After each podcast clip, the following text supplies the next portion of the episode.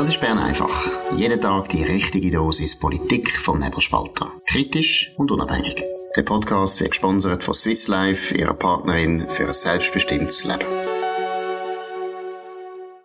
Ja, das ist die Ausgabe vom 22. Juli 2023. Dominik Feusi und Markus Somm zum letzten Mal vor der Ferien. Nachher werden unsere super Kollegen unter Führung von der Camilotes Bern einfach bestritten.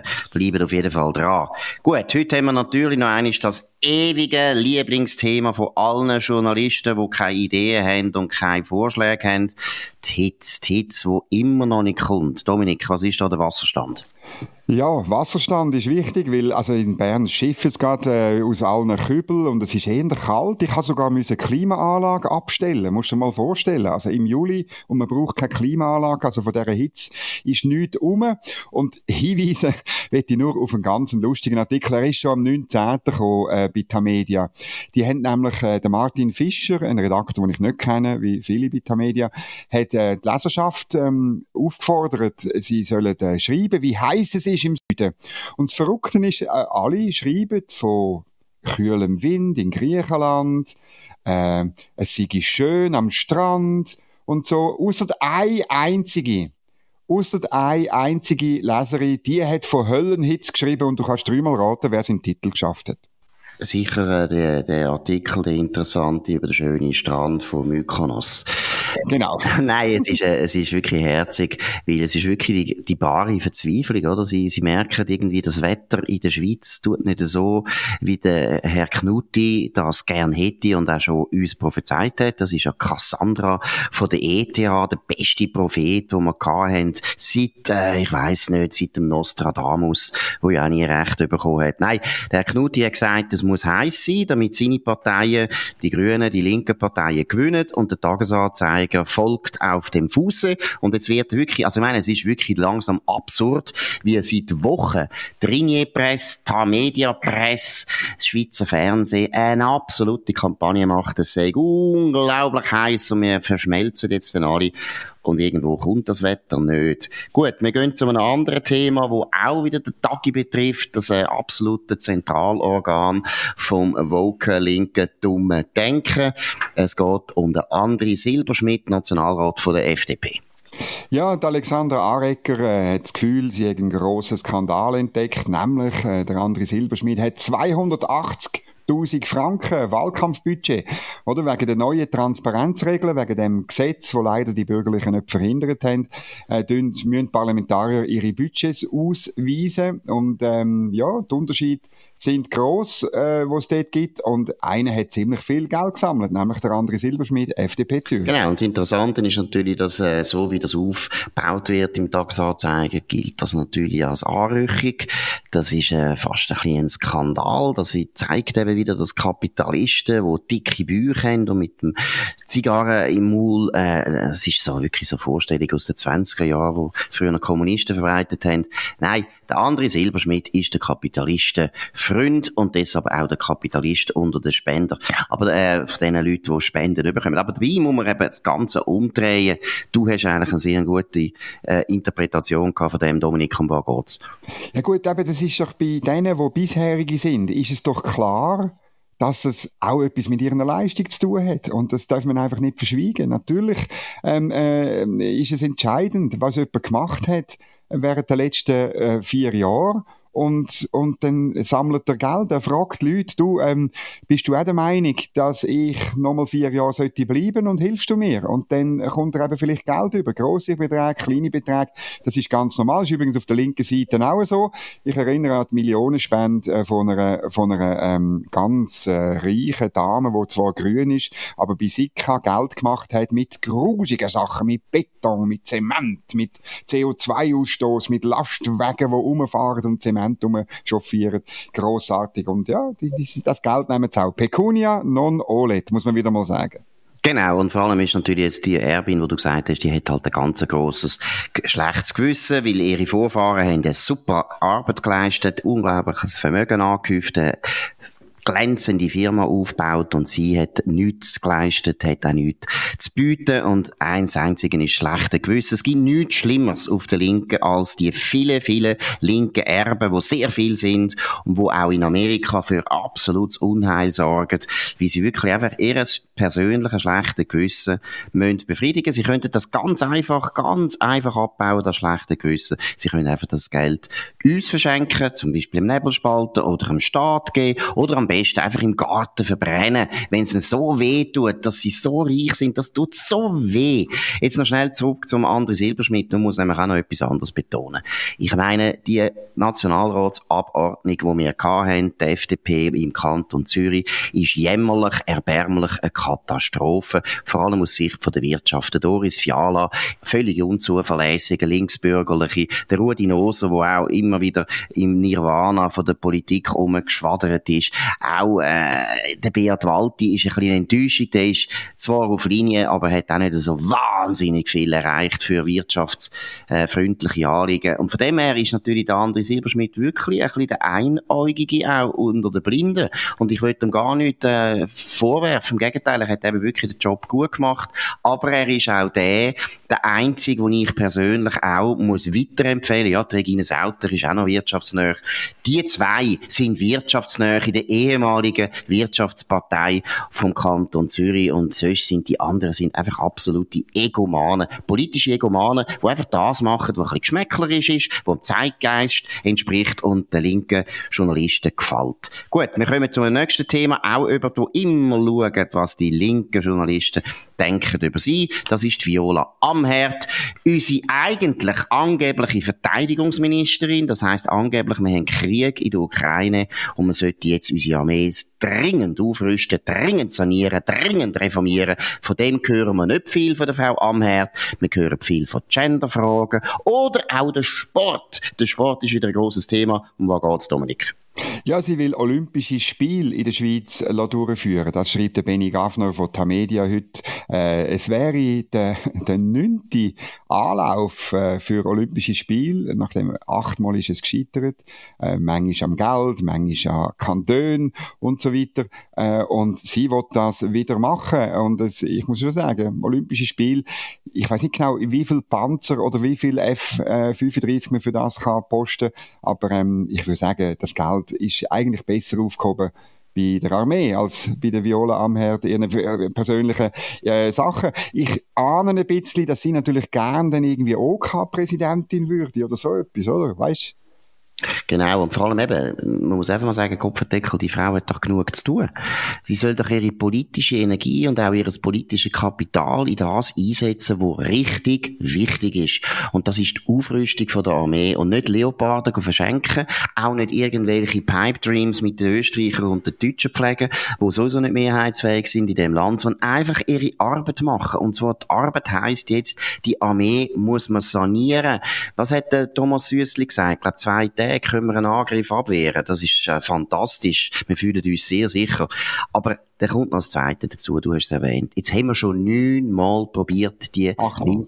achtmal, Entschuldigung, achtmal probiert, die Winterspiel überzukommen. Es ist immer wieder an unterschiedlichen Sachen gescheitert, meistens aber am Volk. Wir wollen es nicht. Kopfendeckel, wie wahr wählen wir eigentlich Politiker, die noch das Gegenteil von dem machen, was das Volk will. Hören mal auf mit dem Schrott. Jeder weiß, dass der Sport eine unglaubliche Geldmaschine ist. Das sollen Private machen. Da hat der Staat da gar nichts verloren. Und die Olympischen Spiele sind etwas, wo so ein unglaubliches Defizit immer hinterlässt, wo nie ein gutes Geschäft ist. Deshalb will es ja niemand mehr machen. Da müssen wir nicht auch noch eines probieren.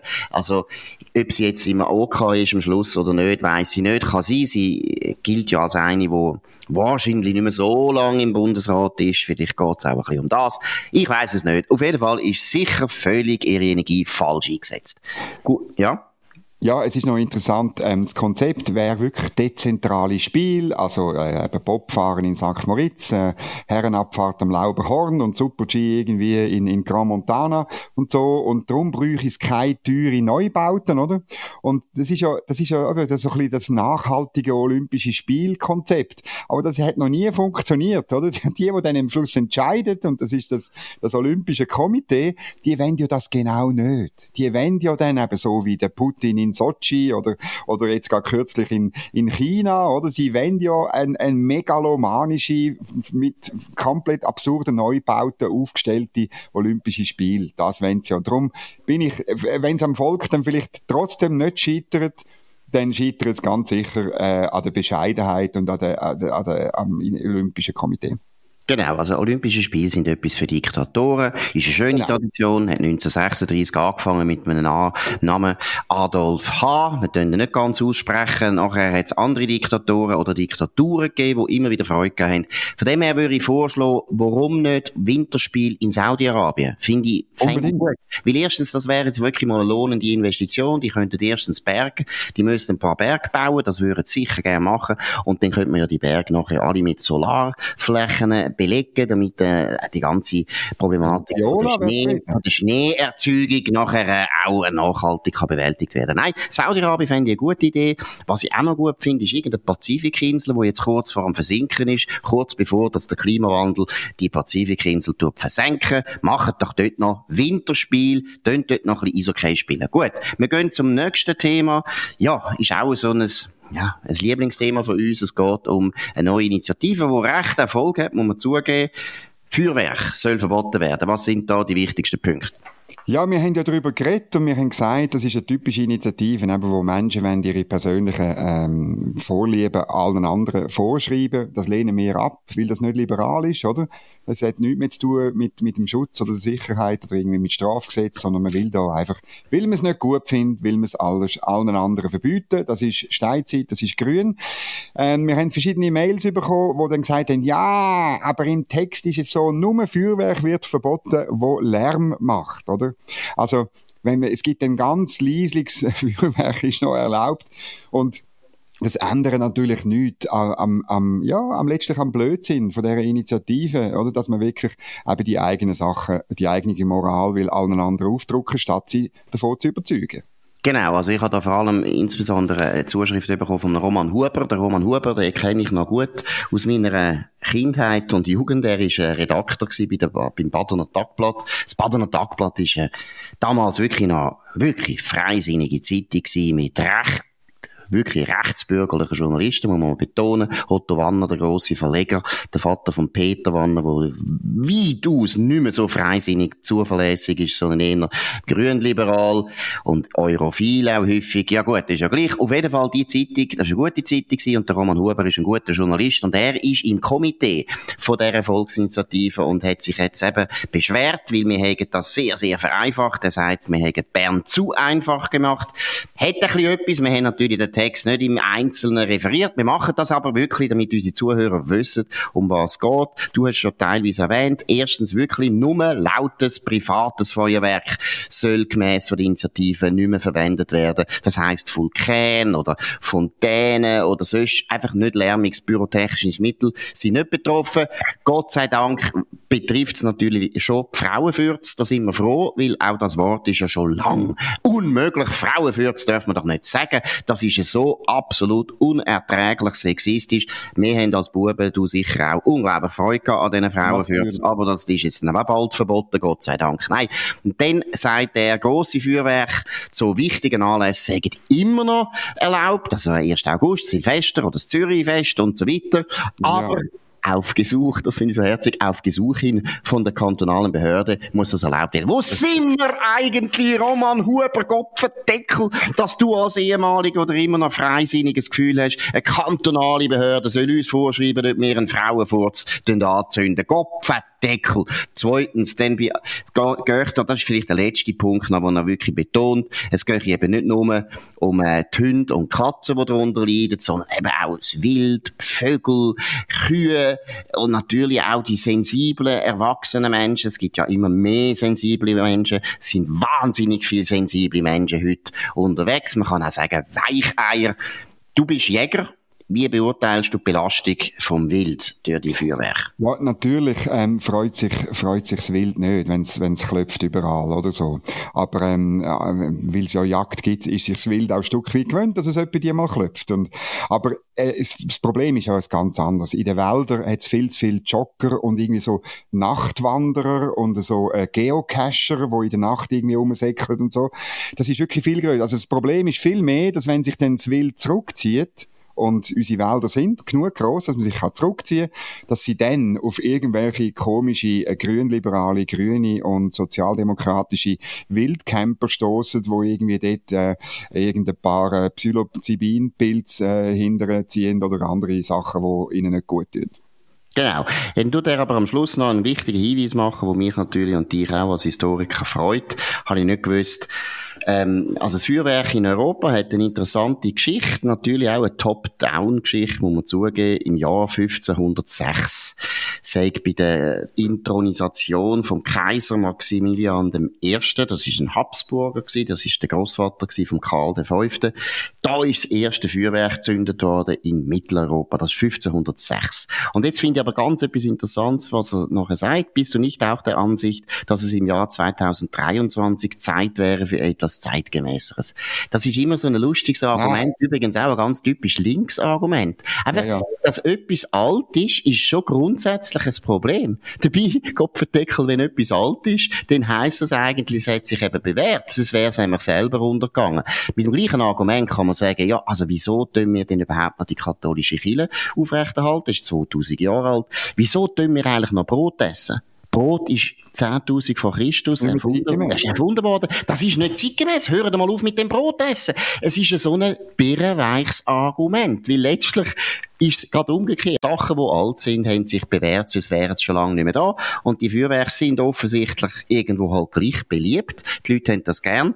Ich finde es noch interessant, die kaiserliche Tradition, oder? Es hat wirklich mit einem Kaiser angefangen, kommt ja ursprünglich aus, aus China. Dort hat es natürlich auch Kaiser gehabt. Gut, das ist zum Thema Feuerwerk. Roman Huber, wir sind nicht deiner Meinung, aber ich hoffe, wir haben das mehr oder weniger differenziert und fair, ja, nicht so fair, aber ich gebe es zu, wir sind gleich ein bisschen hart gewesen, aber wir haben auf jeden Fall die Initiative nochmal einmal erwähnt, wir machen viel Werbung für die Initiative, die nächsten 10'000, 20'000 Unterschriften, die wir noch brauchen, die werden wir todsicher äh, erreichen, wegen uns natürlich, selbstverständlich. Wir gehen jetzt zum letzten Thema, ich habe es erwähnt, das ist unsere letzte Bern-Einfach-Sendung, also von mir und dem Dominik Feusi, nicht von, vom Nebelspalter, ganz wichtig, es läuft weiter.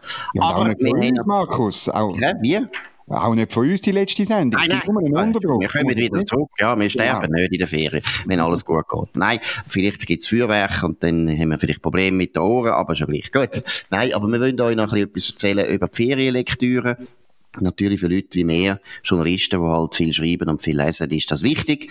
Dominik, was sind deine, was sind deine Ferienbücher? Äh, ich nehme zwei Sachen mit in die Ferien. Etwas, wo ich angefangen habe und dringend fertig lesen Ich weiß nicht, ob es dir das auch geht. Es gibt gewisse Bücher, wo man so nach 50 Seiten wegleitet, weil man einfach anders muss lesen. Und das ist bei mir ein Buch von Daniel J. Hannon, mittlerweile Lord Hannon, äh, ein Publizist, Politiker, lang für Tories in Brüssel gewesen. Ähm, mit dem Brexit hat er sozusagen den Job verloren. Er hat das immer wählen, hat den Brexit befürwortet, ist jetzt im, im House of Lords und er hat, es ist glaube ich schon zehn Jahre her, ein Buch geschrieben, Inventing Freedom, ein wunderbares Buch, wo zeigt, ähm, der Untertitel ist auch How the English Speaking Peoples Made the Modern World. Ich bin fast sicher, dass du das auch schon gelesen hast.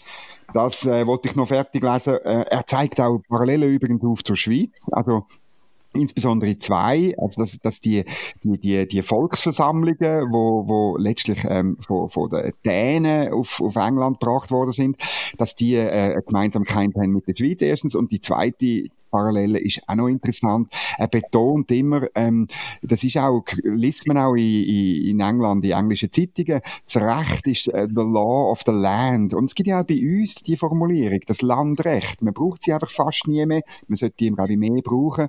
Dass eben das Recht am Land gehört und nicht der Regierung, nicht der Politiker, nicht der Bürokraten, auch nicht, wenn es um Feuerwerk geht, sondern es ist das Recht vom Land. Und das zweite Buch, das ich mitnehme, das ist äh, Paul Widmer, ein neues Buch von ihm, Die Schweiz ist anders oder sie ist keine Schweiz mehr. ähm, so eine kleine Diskussion. Er hat ein langes Interview gegeben, der NZZ, ich tu das äh, unten verlinken. Oder es geht ihm darum, so ein bisschen Swiss Exceptionalism zu diskutieren. Was macht das Land aus? Was ist in dem Land besonders? Und äh, ich freue mich auf die Lektüre von diesen zwei Sachen. Ja gut, also ich muss ehrlich sagen, deine Familie hat Glück. deine Familie hat Glück, dass du ihren, äh, ihren Vater bist, weil mein Problem ist und meine Familie leidet wirklich darunter, dass ich mich nie ganz kann entscheiden welche Bücher soll ich denn wirklich lesen. Und das führt dazu, dass ich immer sehr viele Bücher mitnehme. Ich nehme sicher etwa zehn Bücher mit. Ich tue euch aber nicht alle belästigen mit diesen zehn Büchern, weil ich lese es nämlich dann sowieso nicht. Es ist ein absoluter Running Gag in meiner Familie, dass alle Kinder und natürlich meine Frau sowieso, gut, die die hat, äh, die hat jetzt wirklich die, hat die Geduld schon lange verloren. Ich nehme immer viel zu viele Bücher mit, weil ich eben das Gefühl habe, ja, vielleicht würde ich dann gleich noch das lesen vom Römischen Reich und vielleicht noch das würde ich lesen äh, von der früheren Geschichte von der Sowjetunion und so weiter. Aber zwei Sachen würde ich erwähnen, die ich lese, weil wir auf Frankreich gehen. Das ist eben auch noch ein bisschen Tradition. Ich merke das immer, wenn ich in andere Länder gehe, interessiert mich halt extrem die Geschichte immer von den anderen Ländern. Französische Geschichte kenne ich schon recht viel, aber ja, man weiß nie genug. Und vor allem ist Frankreich wirklich das ist eines der grossen, interessanten Länder von Europa, wenn nicht von der Welt, ganz klar. Und von der Welt ist Stichwort King of the World heißt das. Das ist von Philip Mansell. Das ist ein äh, englischer Historiker über den Louis XIV. Ich würde mal einfach mehr wissen über den Louis XIV. Aus meiner Sicht einer der schlimmsten Kriege, wo Frankreich je gegeben hat. Hat so viel Krieg geführt, dass eigentlich der Niedergang, der fiskalische Niedergang von dem Land, und ich meine, das Königreich ist eines der reichsten in dieser Zeit in Europa, aber die hat, hat so viel Krieg geführt und dann auch Geld noch ausgegeben natürlich für sein Schloss und so weiter in Versailles. Aber der Niedergang von Frankreich fängt dann an, engen Zusammenhang natürlich mit der französischen Revolution, aber auch mit der amerikanischen Revolution. Es gibt ganz viele welthistorische Folgen, wo der Louis XIV hat, würde ich gerne noch wissen, ein bisschen mehr. Das ist das eine Buch, das ich lese. Und das andere Buch ist äh, vom empfohlen worden. Wir haben schon darüber geredet von Markus Scher, das habe ich nämlich nicht kennt, von dem Peter Turchin End Times, wo es eben darum geht, was passiert, wenn eine Elite zu viel Elite-Mitglieder produziert, also der Nachwuchs viel zu groß ist und dann sehr viel frustrierte, gut ausgebildete Leute auf dem Markt sind, wo eigentlich den Anspruch haben, dass sie eigentlich eine gute Position bekommen und die kommen jetzt nicht über und er argumentiert, wir haben darüber geredet gestern, dass dann eben Revolutionen oder Unruhe und so weiter äh, ausbrechen. Das interessiert mich auch. Ist auch wieder interessant für Frankreich, wenn man an die französische Revolution denkt. Das ist meine, ja, das sind meine wichtigsten Ferienbücher und wenn ich die nicht gelesen habe, was durchaus möglich ist, weil ich ja noch zehn andere mitgenommen, dann tue ich euch dann das mitteilen. Gut, haben wir etwas vergessen, Dominik? Müssen wir noch etwas anfügen? Nein, ich glaube nicht. Dann wünsche ich euch allen schöne Ferien. Dem Dominik wünsche ich schöne Ferien. Und Was? wir wünschen euch weiterhin sehr gute Sendungen. Bern einfach läuft weiter, als wäre nichts passiert, auf dem gleichen Kanal zur gleichen Zeit. Das ist es gewesen. Bern einfach auf nebelspalter.ch. Ihr könnt uns abonnieren auf nebelspalter.ch, auf Spotify, Apple Podcast und so weiter. Tönt uns hoch bewerten, tönt uns sehr viele Sterne geben, das würde uns freuen. Wir hören uns wieder in zwei Wochen. Das ist am Montag in zwei Wochen, also die erste Augustwoche. Und äh, wir wünschen allen eine gute Zeit bis dann. Das erste Mal ein gutes Wochenende. Und wir sind nicht mehr, aber unsere Kollegen sind wieder für euch da am nächsten Montag zur gleichen Zeit auf dem gleichen Kanal. Das war Bern einfach, gesponsert von Swiss Life, ihrer Partnerin für ein selbstbestimmtes Leben.